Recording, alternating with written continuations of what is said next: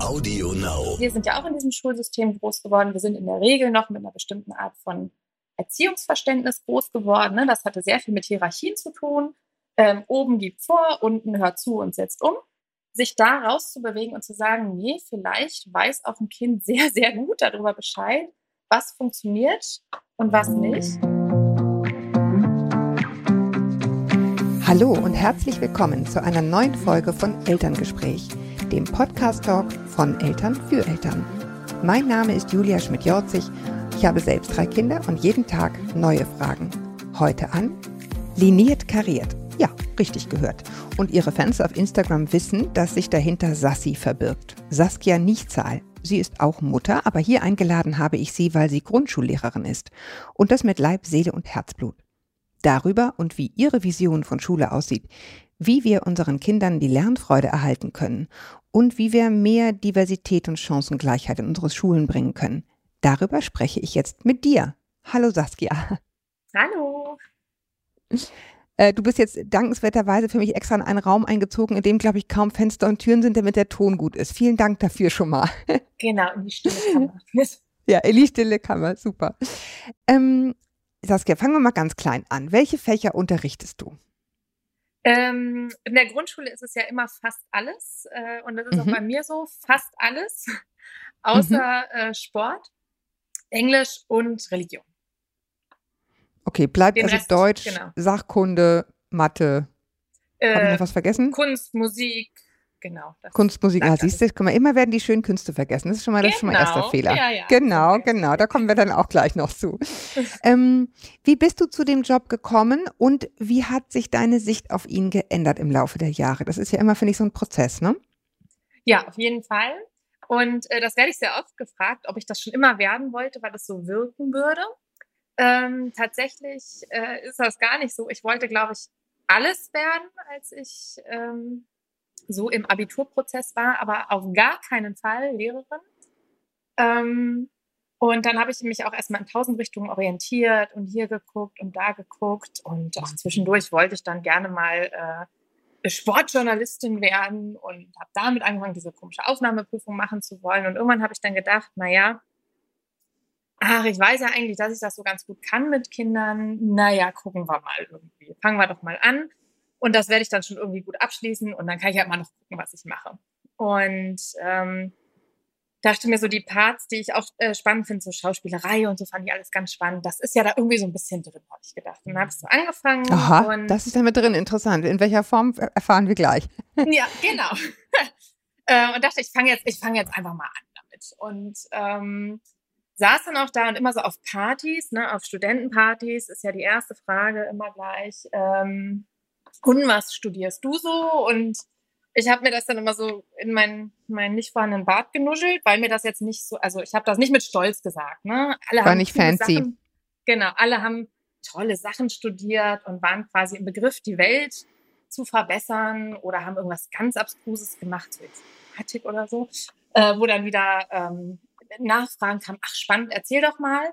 Äh, bei mir hat jetzt nie einer gefragt, wenn ich gesagt habe, ja, Grundschullehramt, hat keiner gefragt. Ach, spannend, erzähl doch mal.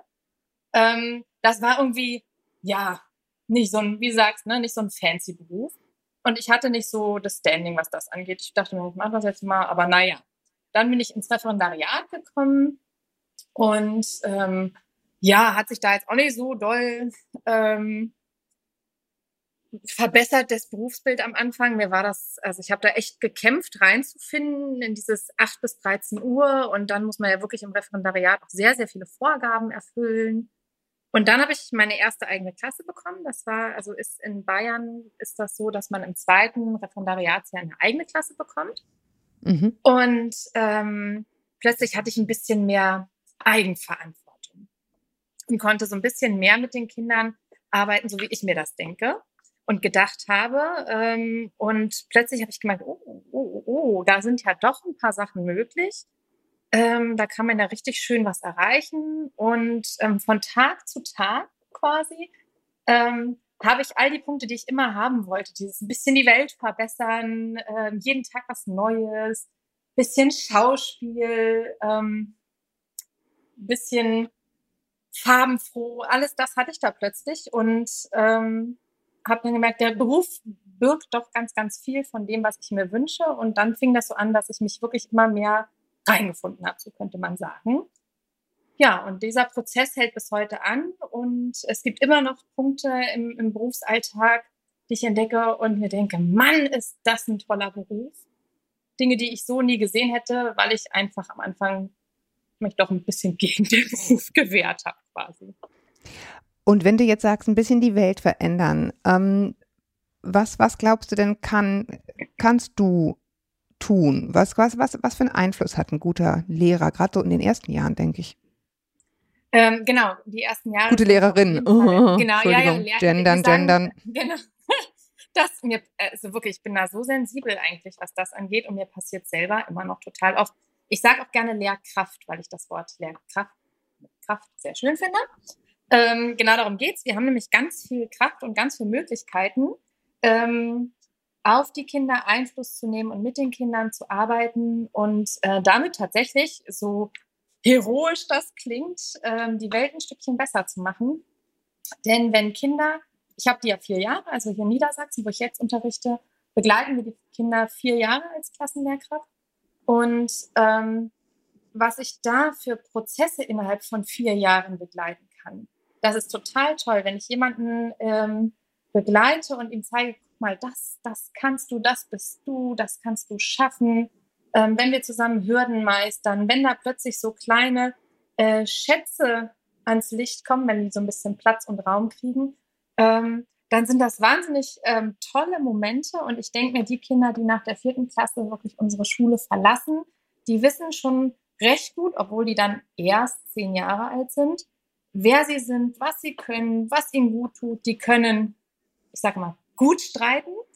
Ähm, die können äh, Rücksicht aufeinander nehmen, die haben vier Jahre lang erfahren, dass ihre Wünsche, Persönlichkeiten und Bedürfnisse ähm, respektiert wurden. Das sind einfach ganz tolle, doch recht stabile, ähm, sichere Persönlichkeiten. Und jemand, der stabil und sicher ist, ähm, glaube ich, kann sich in der Welt ganz, ganz gut behaupten auf seine persönliche Art.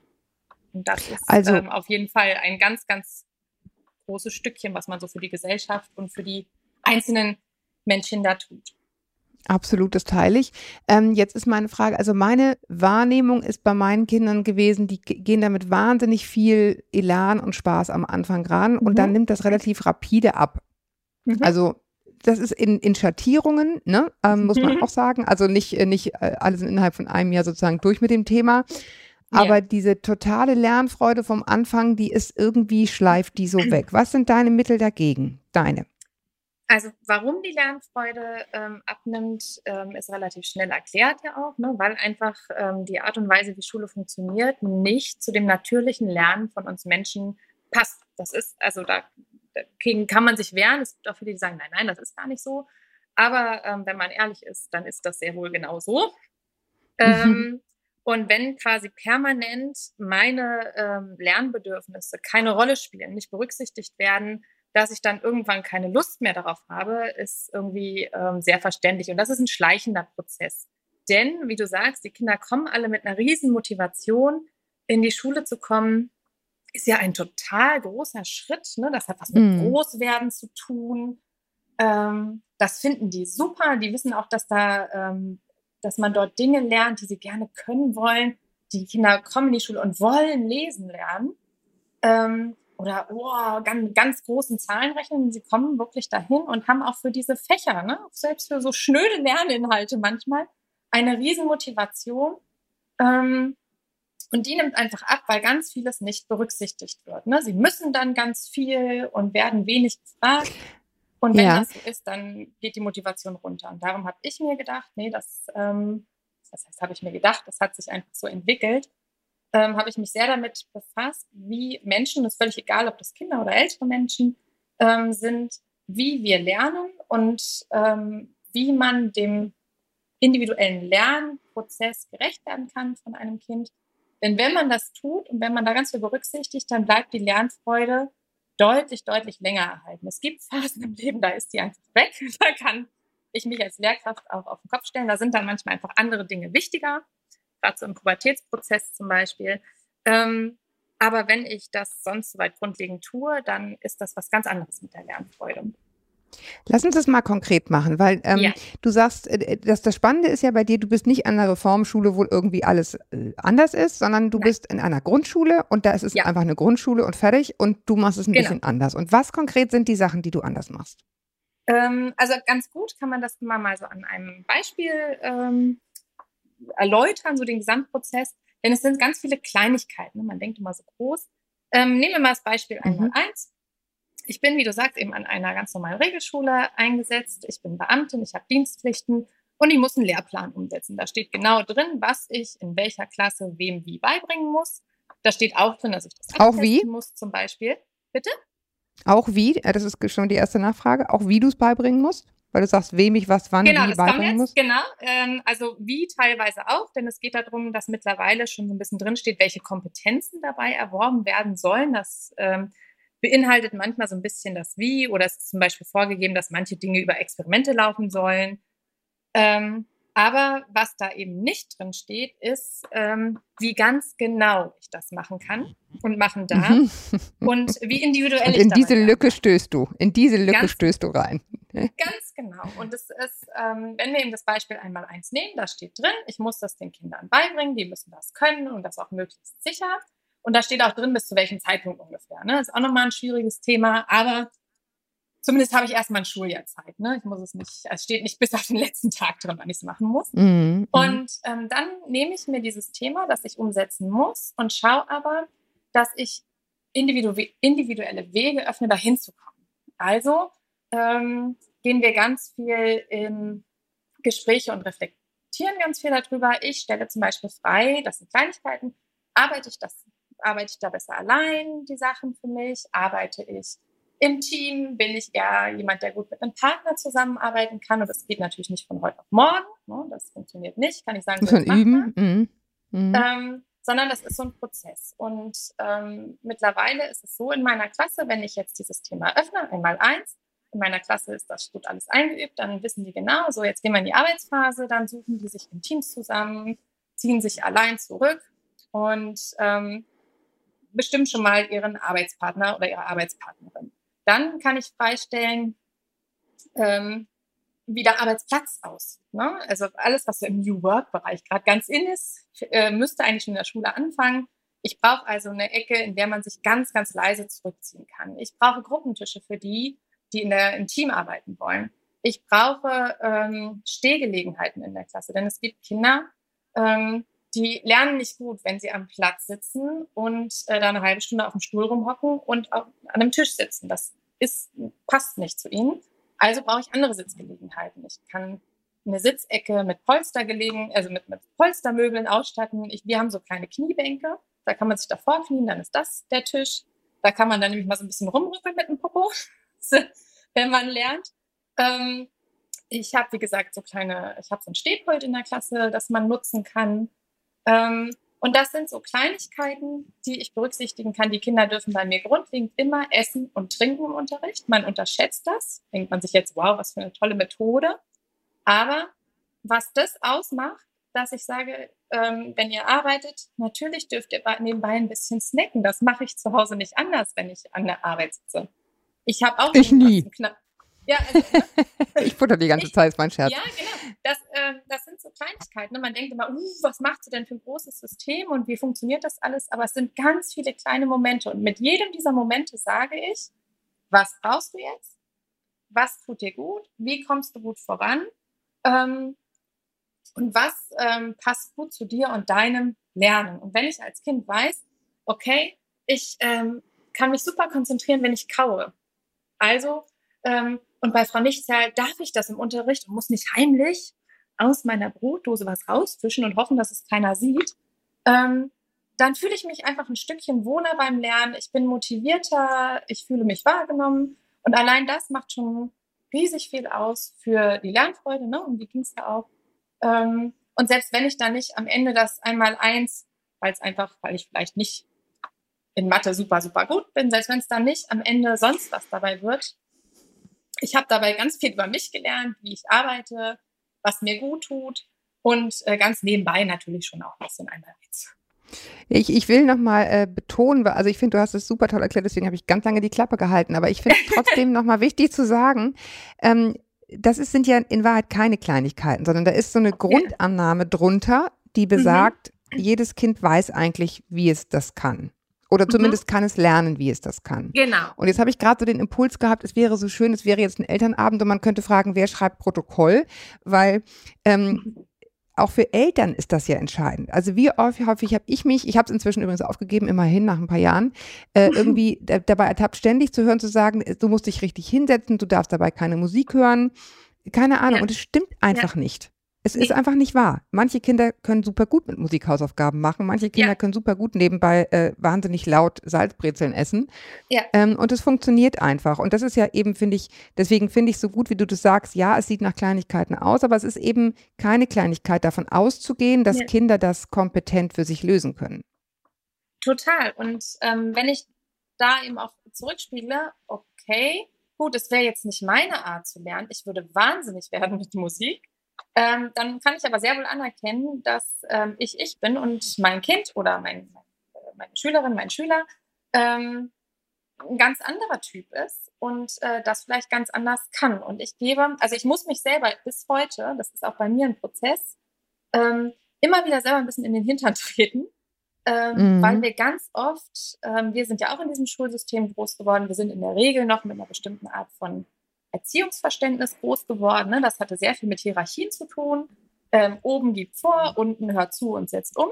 Das ist in vielen Regelschulen zum Beispiel auch heute noch der Fall. Gerade an weiterführenden Schulen ähm, dreht sich das leider etwas langsamer, ich, also ist so mein Eindruck. Ne? Das gilt natürlich auch nicht generell, aber das ist so mein Eindruck. Und ähm, sich da rauszubewegen und zu sagen, nee, vielleicht weiß auch ein Kind sehr, sehr gut darüber Bescheid, was funktioniert und was nicht. Oder wir geben mal wenigstens dieses Zugeständnis, okay, na dann probieren wir mit Musik, wir können mal gucken, ob es klappt. Und dann muss man sich eben hinterher wieder hinsetzen und sagen, und wie war dein Eindruck?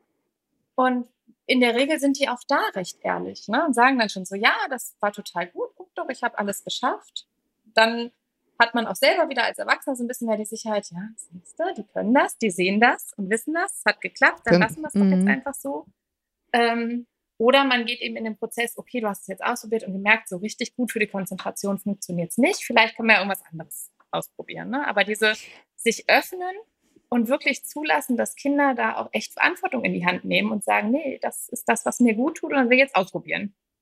Ja, ich weiß, ich weiß, was ich so denke beim Zuhören. Also du hast da jetzt ja, abgesehen von deinen eigenen Kindern, weiß ich nicht, 18, 19, 20, 21, 25 Kinder sitzen. Mhm. Ähm, und mir geht es schon so, obwohl ich das gleiche Grundverständnis zu haben glaube wie du, dass ich denke so, oh, immer diese ganzen demokratischen Prozesse, in denen wir mhm. alles irgendwie gemeinsam, es ist, also ich finde es teilweise einfach auch einfach mühsam. Also ne, so, so, so richtig ich es jetzt finde, manchmal würde ich denken, oh, jetzt mal schön durchregieren. Das wäre irgendwie auch praktisch. Ähm, und ich frage mich jetzt, ne, wenn man jetzt denkt, so viele Lehrer gehen in den Burnout, wie schaffst du das, dabei nicht komplett, also ähm, vor die Hunde zu gehen? Weil das ist ja ein ständiger Aushandlungsprozess. Das würde mich genau. wirklich interessieren, weil das ja auch für Eltern relevant ist. Ne? Wie, ja. wie, wie macht man das, dass das nicht nur anstrengend ist, diese Prozesse durchzuhalten? Also ähm, das sage ich ja, das sage ich auch immer, das ist Arbeit und vor allen Dingen dabei 25 Individuen im Blick zu haben und die ja wirklich völlig unterschiedlich teilweise in ihren Bedürfnissen und Lerntypen sind. Das ist ein riesen Haufen Arbeit und darum, und das sage ich immer, wenn, wenn so Lehrkräfte eben wie ich am Anfang in ihren Bart nuscheln, dass sie Grundschullehrerin sind, dann sage ich immer, nee, sag das mal mit Stolz, denn wer kann das denn? Wer kann denn 25 Individuen so ähm, führen? Liebevoll, führen. mit Geduld begleiten und mhm. nochmal aushandeln und nochmal aushalten. Das ist unsere Expertise und da können wir auch stolz drauf sein, denn jedes Elternteil weiß, das ist einfach ein riesen Brocken, den man da zu bewältigen hat. Und tatsächlich ist es so, ich lebe das. Ich, das ist wirklich, ähm, das ist so der erste Punkt, warum es mir damit gut geht, weil es meine Grundüberzeugung ist und ich nach meinen Grundüberzeugungen handle. Wenn ich mich diesem Prinzip von demokratischem Miteinander, Schule auf Augenhöhe, wenn ich mich dem nicht öffnen kann und die ganze Zeit denke, na, ob das jetzt das Richtige ist. Genau, ähm, hast du ständig Reibung, dann, ne? Genau, dann handle ich ja permanent gegen mich und meine Überzeugung, dann wird das irgendwann schiefgehen. Das ist also alleine schon mal meine, ich handle nach meinen Überzeugungen, das fühlt sich gut an, also ist das schon mal eine gesunde Ebene. dann ist es ja nicht so, dass ich den ganzen Tag nur aushandle, aber nichts davon habe und nichts sehe. Gerade wenn ich die Kinder über einen bestimmten Prozess lang begleite, also über bestimmte Jahre hinweg begleite, ähm, habe ich ja immer wieder Momente, in denen ich denke, ja, hat funktioniert. Ich habe Kinder, ähm, die morgens, ähm, die haben auch mal nicht ausgeschlafen, ne? das, das gibt's schon, aber Kinder, die einfach grundlegend glücklich sind in der Klasse. Und das ist ein wahnsinniges Feedback. Du kommst da rein, du siehst, dass sie Lust drauf haben, die lachen miteinander, ähm, die spielen in der Pause. Dann hast du manchmal so ganz kleine Momente. Wir müssen sehr, sehr gute Beobachterin sein, wo du denkst, boah, das hätte ähm, Kind XY von einem halben Jahr noch nicht geschafft. Guck dir das an, ist doch irre. Und das, und das meine ich wirklich so, das gibt mir so viel Kraft. Ich fahre wirklich, wenn solche Momente sind, mit so einem breiten Grinsen nach Hause und erinnere mich den ganzen Tag daran, das reicht dann wirklich wieder für den nächsten Aushandelprozess, weil ich ja immer wieder sehe und bestätigt werde, äh, wohin das führt. Und es gibt ähm, im Schulalltag irre viele Momente, die mir genau diese Rückmeldung geben. Und ähm, dann ist das völlig in Ordnung, dass das Arbeit ist. Ne? Das ist ja meine Arbeit, das ist mein Job und der darf auch ein bisschen fordernd sein. Ähm, und am Ende kommt ja was dabei raus, das einfach ähm, mir jedes Mal wieder ganz viel Ausschwung gibt. In der Corona-Zeit hat man ja durch das Fehlen des Schulalltags nochmal eine ganz andere Draufsicht auch bekommen mhm. auf das mhm. Thema Schule, wo dann auch Kinder, die nicht so wahnsinnig gerne in die Klasse gehen wie, wie bei dir, trotzdem die Schule wahnsinnig verbisst haben. Ja. Ähm, was waren da deine Aha-Erlebnisse, wo du so, ach guck mal, das war mir irgendwie gar nicht so klar, welche Rolle das spielt oder für die Kinder? Hm, es war eher so, dass ich das auch auf Social Media so, so sehr verfolgt habe oder auch für viele äh, Menschen Ansprechpartnerin war, die zu Hause verzweifelt sind. Ähm, was meine eigene Klasse angeht, war mir völlig klar, dass ähm, das für die eine harte Nuss ist, wenn wir uns nicht sehen. Ne? Das weiß, also da war jetzt für mich nicht so eine große Überraschung dabei. Ähm, Im Grunde genommen, was wirklich das Aha-Moment vielleicht nicht, aber was einfach nochmal deutlich geworden ist, ähm, wie wichtig Strukturen sind. Ähm, ne, man denkt immer, wenn man so offen arbeitet, dann gibt es da gar nicht Oder so Rituale zumindest, ne? Mhm. Mhm. mhm. Ähm, dann gibt es das da alles nicht so richtig, was aber natürlich totaler Mumpitz ist. Und diese Kinder, äh, die, die Kinder wurden ja von heute, aus, äh, von heute auf morgen aus diesen Strukturen rausgerissen. Dann gibt es ja, auch wenn der Unterricht vielleicht für manche Kinder nicht so toll ist oder denen keinen Spaß macht, gibt es ja trotzdem ein soziales Miteinander und Freunde, ein Part, der dann total gefehlt hat. Ne? Und die Kinder, ähm, gerade unter Corona-Zeiten, waren ja wirklich, was so soziale Sachen angeht, echt die Leidtragenden. Ne? Also, ja. Die, weil über Skype spielen war schwierig. Es geht einfach. Ich würde, ich würde fast sagen, die verarschten. Also, aber ja, ich, ich ja, war richtig das, gepestet, ja. ja. Okay. Mhm. Und ähm, auch diese soziale Komponente ähm, ist mir aufgefallen. Und was nochmal wichtig, also was ich eher jetzt merke, wo sie wieder zurück sind, ist, wie, wie nah wir uns tatsächlich sind. Ähm, es mhm. fühlt sich total komisch an, ähm, zu seinen Kindern so einen Abstand einzuhalten. Ich meine jetzt wirklich die Grundschüler. Und damit meine ich nicht, dass mhm. die auf meinem Schoß sitzen. Ne? Also das ist, glaube ich, klar, sondern es geht darum, wie nah wir dran sind, denn wie, wie wir uns begegnen, wenn wir nebeneinander sitzen und was besprechen und bearbeiten. Jetzt muss ich immer gucken, dass ich, nee, geh mal einen halben Schritt weiter, Maske aufsetzen. Also diese, diesen Bezug, den wir zueinander haben, ähm, dass der, der läuft so nebenbei mit, ne? Und diese kleinen Momente, ähm, das hatte ich gar nicht so auf dem Schirm, dass es nicht nur dieses äh, tägliche pädagogische mhm. Handeln ist, sondern auch diese zwischenmenschlichen kleinen Momente, die jetzt durch Corona also ein bisschen fehlen. Und ähm, was vielleicht für mich der wichtigste Punkt in dieser Zeit war, war die Erkenntnis, dass das, was wir gerade machen im Klassenzimmer, auf jeden Fall das Richtige ist, weil das ja deswegen unter anderem nicht funktioniert hat, weil Kinder nicht gewöhnt sind, ähm, selbstständig zu arbeiten oder zu arbeiten, äh, eigenverantwortlich zu arbeiten. Ne? Ganz viele haben mir geschrieben, mhm. mein Kind macht das nicht alleine zu Hause. Ich dachte, ja, kann ich verstehen, das kann, wo soll es genau herkommen? Ne? Nie, also unser Schulsystem ist darauf nicht ausgelegt. Die müssen ganz viel ableisten von dem, was gefordert wird. Ja, wobei ich, ich glaube, ich, ne? also ich glaube nicht, dass es, also ich glaube, dass es stimmt. Mhm. En gros, ich habe nur die Erfahrung gemacht, also bei meinen Kindern gibt es äh, Teile der Kinder, die das sehr intensiv in der Schule lernen, die auch lernen, äh, Arbeit sich selber einzuteilen, am Ende sagen müssen, wie viel traue ich ja, mir zu und am Ende dann sozusagen sagen müssen, wie viel von dem, was ich mir zugetraut habe, habe ich denn wirklich geschafft. Also die haben das schon mhm. geübt, aber natürlich ist es im Binnenverhältnis zu Hause beraubt aller äußerlichen Strukturen mhm. dann doch nochmal was ja. anderes, ne? als wenn du ja, sozusagen in der Schule übst und so weiter. Aber ich finde es ganz interessant, weil dieser Aspekt der, der persönlichen Nähe, also ich fand es so spannend, als es dann darum ging, gehen die Kinder für ein, zwei oder drei Tage oder fünf wieder hin. Mhm. Und wo man sich dann total unideologisch wirklich fragen musste, wofür gehen sie jetzt diesen einen Tag hin? Mhm. Ne? Was ist es eigentlich, was sie dann brauchen, wenn sie nur einen Tag hingehen? Das fand ich echt eine total spannende Frage. Und es war eben das Soziale. Ja.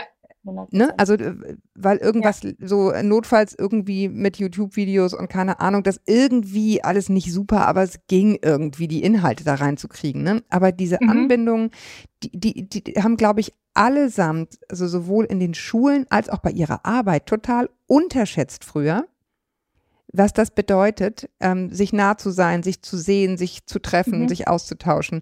Und das fand ja. ich einen, einen, schönen Effekt von Corona, dass man denkt, stimmt, Wahnsinn, das war mir vorher gar nicht so klar, wie wichtig das für mich war.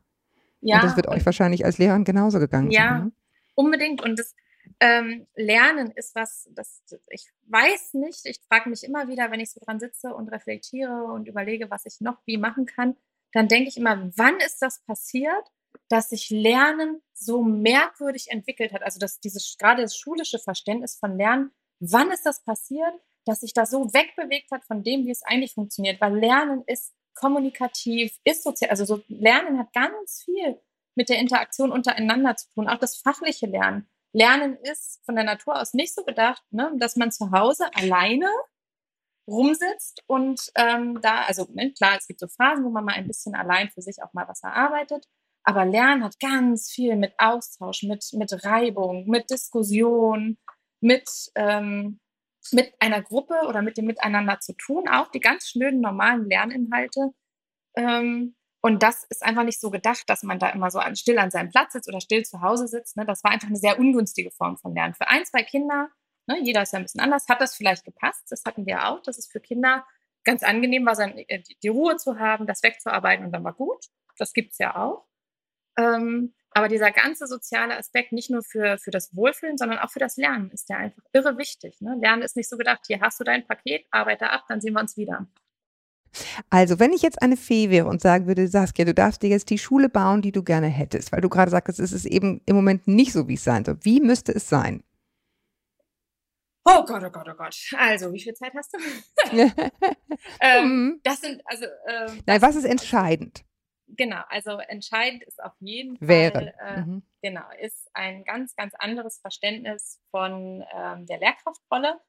Ähm, das hat schon Montessori gewusst, ne, dass wir einfach eher Lernbegleiter sein sollen und Lernbegleiterinnen.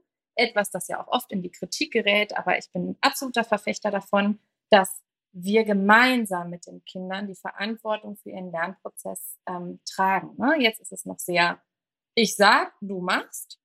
Ähm, oder an vielen mhm. Schulen. Und ich wünsche mir das einfach ähm, viel, viel ausgeglichener.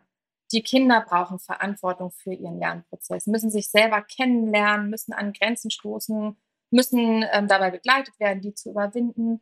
Ähm, und ich brauche eine Schule, an der das sein darf, an der ich Zeit habe dafür, denn all diese Prozesse, das ist nicht, die Arbeit daran ist nicht das Schwierige, sondern dass mir die Zeit dafür so oft fehlt an einer Regelschule. Ich muss mir diese Zeiträume so wahnsinnig erkämpfen und irgendwas von meinen Verpflichtungen ähm, fängt dann schnell an zu leiden. Ne? Dann muss ich dem wieder hinterherrennen. Ich brauche Zeit dafür.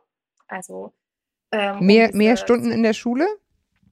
Ähm, ja, vielleicht wirklich ein echtes Ganztagskonzept. Ne? Momentan ist Ganztag so oder sehr oft so, vormittags ganz, ganz viel Unterricht und nachmittags dann halt irgendwie Aktivitäten. Ich brauche das viel, viel dynamischer Unterrichts, also wirklich inhaltliche Lernphasen gepaart mit Bewegung und ähm, vielleicht auch ähm, kreativen Phasen. Ich brauche soziale Phasen. Ich brauche ganz freie Phasen, die vielleicht nur damit äh, zu tun haben, dass ich auf dem Spielplatz mit den Freundinnen in der Schaukel sitze und rede. Das sind so wichtige Momente fürs Miteinander und dafür brauche ich die Zeit. Kaffeeküche der Schüler sozusagen. ja, wirklich. Das ist, das sind so viele unterschätzte Dinge ich brauche Bewegungsräume, ich brauche überhaupt Räume, ne? Zeit und Raum. Ha? mhm. ähm, ich brauche Räume, in denen sich Gruppen zum Arbeiten zurückziehen können, damit sie die nicht stören, die leise und in Ruhe für sich arbeiten müssen, damit sie gut vorwärts kommen. Ähm, all das brauche ich. Ähm, jetzt momentan muss ich mich immer sehr, sehr, sehr zurechtwurschteln, aber ich brauche halt ganz viele unterschiedliche Räume, ich brauche Platz, um aufzuteilen, ich brauche Geld, um die Schulen gut auszustatten. äh, mit den unterschiedlichen Sitzmöglichkeiten und Arbeitsmöglichkeiten. Tinker ähm, etwas Schwierigkeiten mitzuschreiben, aber ich tue mein Bestes. ja. ja, ich verstehe. Ich verstehe. Ähm, all das brauche ich, ähm, um so arbeiten zu können. Und ich brauche eine offene Tür. Das sage ich auch immer wieder, was so die Elternarbeit angeht. Ähm, es gibt ja überall die, ne, die, die wir müssen leider draußen bleiben Schilder. Ähm, unter Corona ist das sicherlich nochmal was anderes, aber irgendwann gab es ja mal nicht Corona und vielleicht sind wir irgendwann auch so weit, dass wir damit anders umgehen oder sind geschützt dagegen, wer weiß. Irgendwann ist es vielleicht geschafft und ähm, diese offene Kultur mit den Eltern zusammenzuarbeiten und nicht zu sagen, ich mache das hier mit deinem Kind und du hast einfach mal Vertrauen. Das ist zwar schön und nett, aber wenn man das nicht irgendwie auch sich ein bisschen bemüht, das so mit einzubeziehen, dann ist das mit dem Vertrauen schwierig und man sich gar nicht richtig kennenlernen darf und kann. Ähm, das machen Montessori-Schulen zum Beispiel und das finde ich ganz toll, dass sie die Eltern einfach viel offener mit einbeziehen, die Türen offen sind und ähm, da eine ganz andere Vertrauenskultur herrscht. Hm. Und ähm, das wäre auch noch so ein Punkt, der mir da ganz, ganz, ganz wichtig wäre. Darf ich mal ganz konkret? Ich, ja, mhm, ja. Mhm. Jenny, sag mal, entschuldige, sag nochmal zu Ende bitte. Genau, ja, das war eigentlich dann der, der Schlusssatz. Ne? Du siehst, also ich denke jetzt gar nicht übermäßig riesengroß und löse alles auf. Das kann man auch tun. Ähm, mhm. Aber jetzt so in dem System, in dem ich stecke, gedacht, sind das so Schritte, von denen ich glaube, vielleicht, vielleicht, vielleicht sind sie durchaus irgendwann mal möglich. Ich finde, es klingt machbar.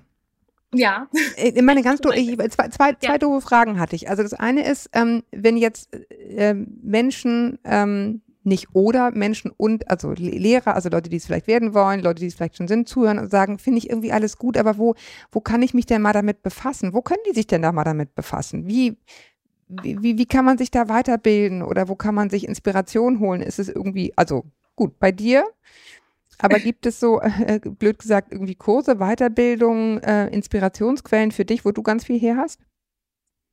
Ja, das ist immer eine ganz, ganz wichtige Frage und tatsächlich muss ich immer leider sagen, dass es da echt wenig gibt. Ähm, Man muss sich da selber einlesen. Ja, no, ja, noch nicht mal das so richtig. Ne? Also ich muss äh, sehr, sehr kramen und suchen, wenn ich das, was sich bei mir viel aus, aus Reflexion und Intuition ergibt, äh, wenn ich das mal wissenschaftlich bestätigt haben möchte, was mir wichtig ist, damit das auch fundiert ist, was ich hier alles sage, muss ich schon sehr, sehr suchen. Ähm, das ist eben die Sache. Ne? Weder unsere Ausbildung ähm, noch so der Fortbildungssektor beschäftigt sich viel damit. Es gibt ganz viel zu digital momentan, das ist ja auch alles richtig und wichtig. Ähm, aber es gibt eben wenig zu diesem, wie kann ich mit Kindern mal anders umgehen? Wie kann ich denn äh, wirklich Lernprozesse individuell zulassen? Wie geht das alles? Dann kriegt man mal tolles Material und schöne Wochenpläne, wenn es halbwegs praxisorientiert ist. Aber das Wie, wie sprechen wir? Wie muss ich mit so einem Kind sprechen? Wie kriege ich das in den Schulalltag integriert, mhm. so, ein, so ein Gespräch? Aber Saskia, ist merkst ganz, du was? Ganz schwierig. Ja. Merkst, merkst du was? Sie haben eine Geschäftsidee geboren.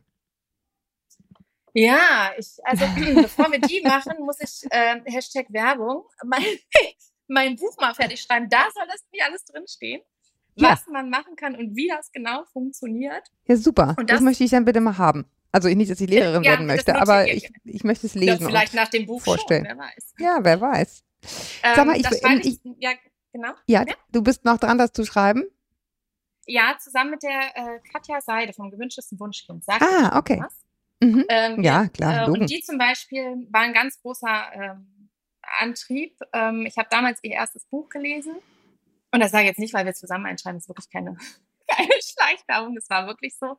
Ich habe das gelesen als ich, äh, als meine Kinder so in diese Trotzphasen kamen und ich dachte, ich werde wahnsinnig. Das ähm, gewünschteste Wunschkind aller Zeiten bringt mich genau, in den Genau, genau, mhm. genau. Und dann dachte ich mir so, oh, ich krieg, ich krieg hier, wie, wie geht das denn? Ich bin selber anders aufgewachsen, wie kriege ich das denn hin? Und dann habe ich das gelesen und das war gar nicht so sehr für mich als Mama entscheidend, also schon auch. Aber ich dachte ganz oft, das gilt doch auch für die Schule, das gilt doch auch für die Schule. Und das war so ein großer Aha-Moment, das war wirklich so, der hat ganz, also dieser, dieses Lesen hat ganz viel in Gang gebracht von diesem äh, mhm. bedürfnisorientierten, mhm. weil schulisch ist es im Grunde genommen nichts anderes als ein bedürfnisorientiertes Miteinander.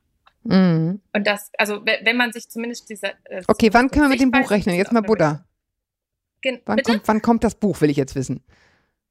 Oh, wir haben uns äh, überlegt, nächstes Jahr. Okay, gut. Also sag Bescheid, dann kommst du wieder. Dann darfst du noch, dann Das- darfst du noch mal erzählen. Ich würde gerne noch Genau. ein Thema bitte noch einmal beackern, weil ich es versprochen habe und weil es einfach im Moment in der Luft ist. Und weil du es Ja. auch schon äh, in deinen äh, sozusagen Texten beackert hast.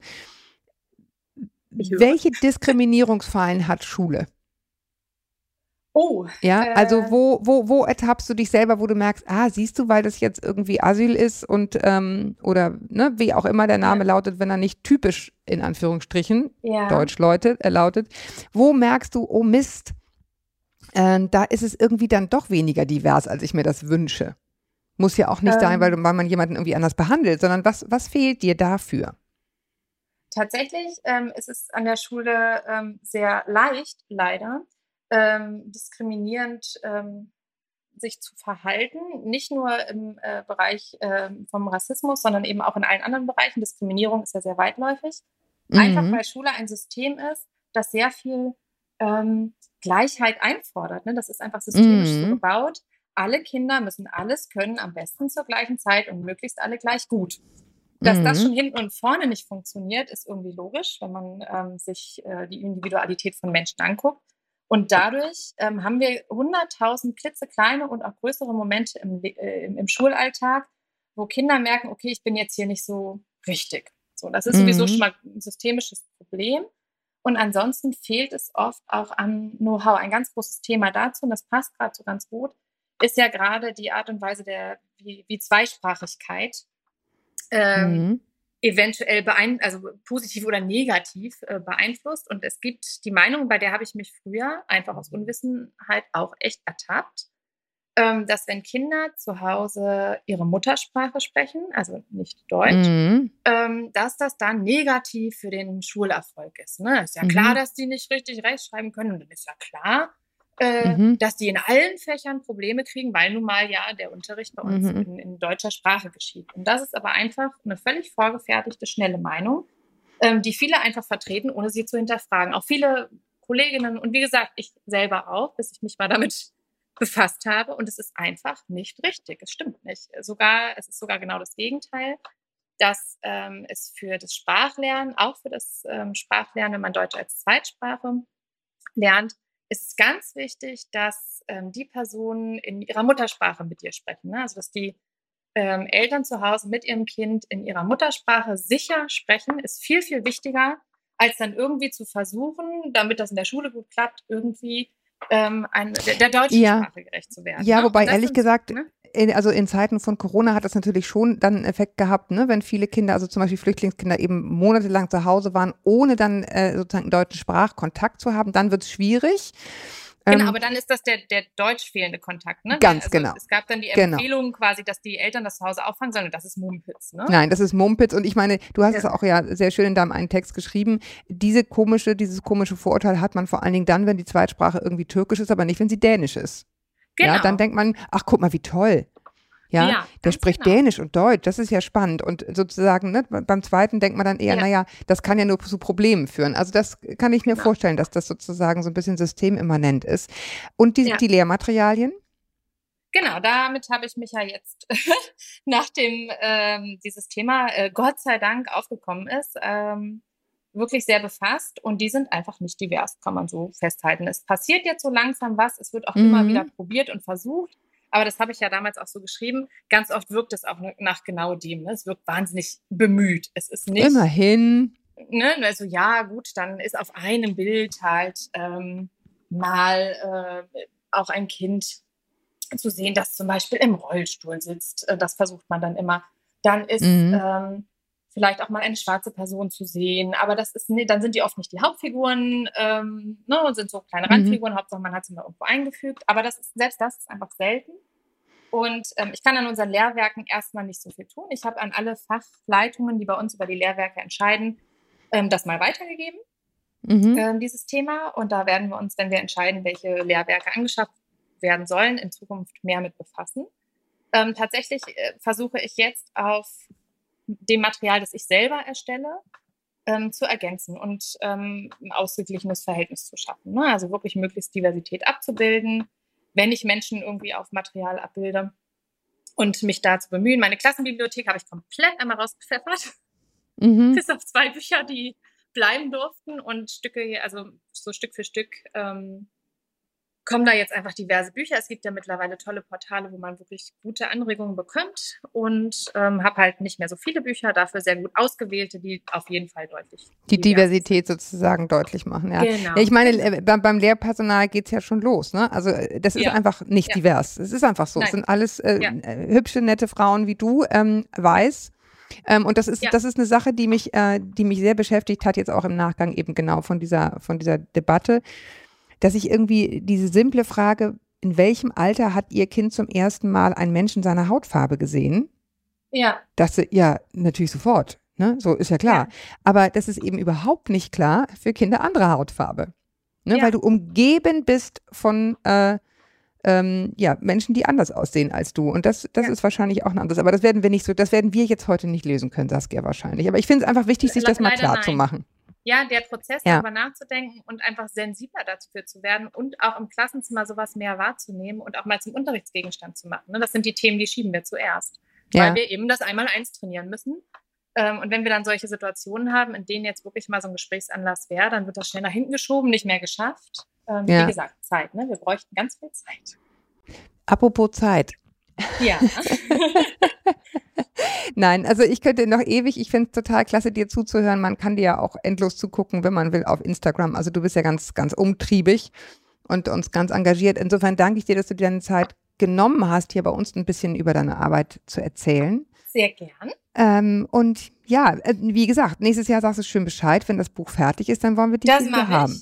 Das mache ich. Ne? Oder euch vielleicht dann sogar. Ne, wenn du mit ja. Katja Seide dann noch da äh, Doch, kommt, kommt ihr einfach bei. Katja kann man auch super zuhören. Ja, ich weiß, die war auch schon mal bei uns zur Trotzphase, ja. eine der erfolgreichsten äh, Folgen, die wir überhaupt je hatten. Also, das glaube ich sofort.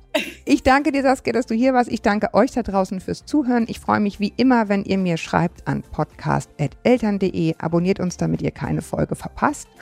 Und ja, auch äh, wie gesagt, die Großen freuen sich über Sternchen bei iTunes oder nette Worte. Kann immer nicht schaden. Bis wir uns wieder hören, haltet den Kopf über Wasser. Ahoi aus Hamburg und tschüss, Saskia. Tschüss.